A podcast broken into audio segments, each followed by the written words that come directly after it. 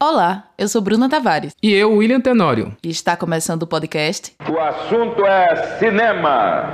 Cinema, cinema. O assunto é cinema. Existe uma hegemonia do cinema, salas de cinema em shopping centers, e essas salas, elas funcionam com a programação muito engessada de filmes é, arrasa-quarteirões, de americanos. E a ideia é que esses espaços, eles, é, esses novos espaços, né, o resgate desses espaços de cinema de rua, que eles deem vazão para uma cinematografia mais autoral, enfim, brasileira. Os cinemas de rua, eles, eles na verdade, têm esse papel de, de aproximar mais as pessoas, de convívio social, de re requalificação dos espaços urbanos, né?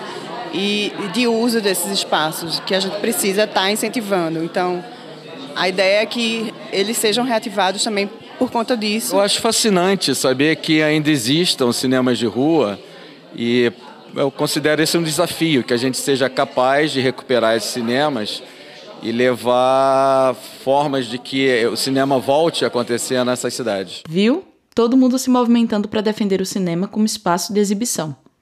Quem não gosta de pegar um cineminha, hein? Ah, que saudade! E é sobre o cinema que nós vamos falar hoje, sobre esse espaço mágico de exibição. O cinema chegou ao Brasil em 1896, no Rio de Janeiro, e em julho do ano seguinte foi inaugurada a primeira sala de cinema do país, também no Rio, o Salão Novidades Paris, pelo senhor Pascoal Segreto.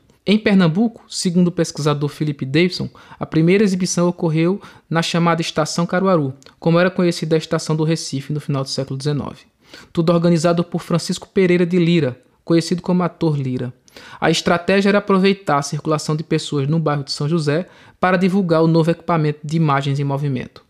A partir daí, o número de salas de cinema em Pernambuco deslanchou. A primeira sala de exibição inaugurada como cinema foi o Cine Patê, no bairro do Recife, em 1909.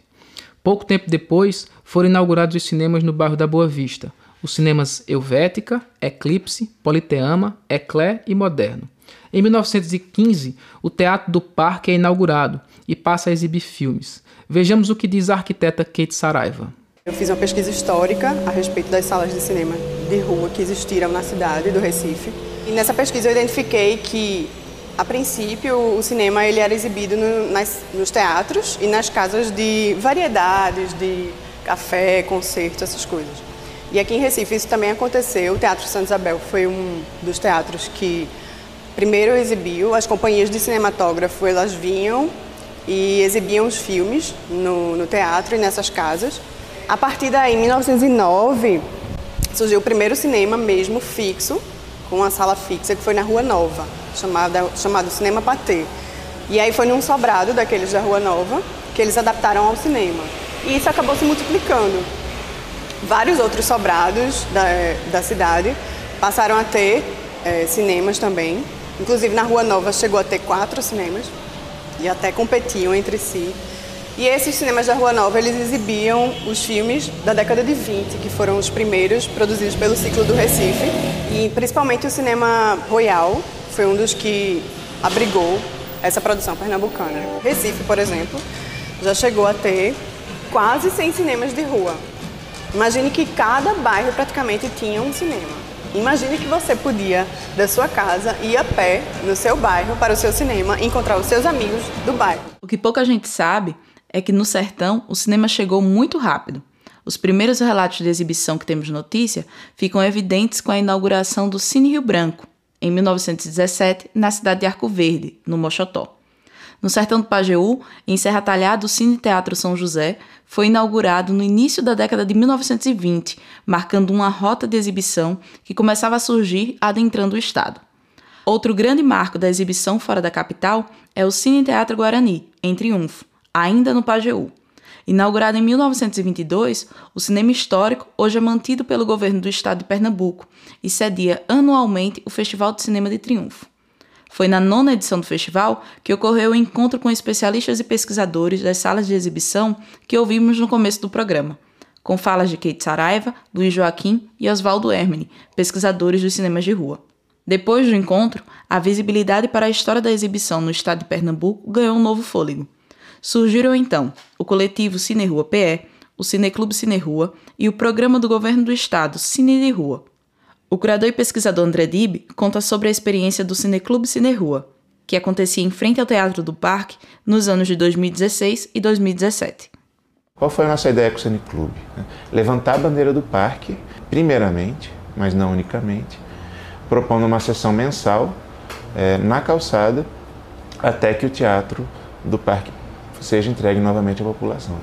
Geraldo Pinho, programador responsável pelo São Luís, cinema histórico localizado no Recife, ressalta um momento importante na relação cinema, cidade e público. Havia uma expressão que hoje em dia se perdeu e que às vezes eu vejo o fato acontecer, mas não vejo a expressão. Você estava sentado na calçada conversando com sua família, aí quando você via uma porrada, uma multidão assim caminhando, entrando numa rua no outro. O que era? O que é isso? É a saída do cinema. Então havia essa expressão, a saída do cinema. A concorrência com a TV, a crise do cinema nacional, a especulação imobiliária e os avanços dos centros comerciais na cidade tornaram-se os grandes obstáculos para a manutenção dessas salas. Abandonadas, transformadas em centros comerciais ou igrejas, o fechamento dos cinemas foi afetado diretamente pela mudança na dinâmica das cidades e, consequentemente, contribuíram para o esvaziamento dos centros urbanos. As atenções voltaram-se aos shoppings, que ofereciam maior suporte de infraestrutura para o público, como estacionamento e segurança. O coletivo Cine Rua PE tem uma atuação importante na mobilização para o retorno das salas de cinema do Estado. No total, são 16 cinemas mapeados, sendo 9 na região metropolitana e 8 no interior. E hoje, eles fazem parte das ações de acompanhamento do coletivo, que foca na cobrança pela reabertura e funcionamento desses espaços, como conta Priscila Urpia, uma das integrantes do coletivo.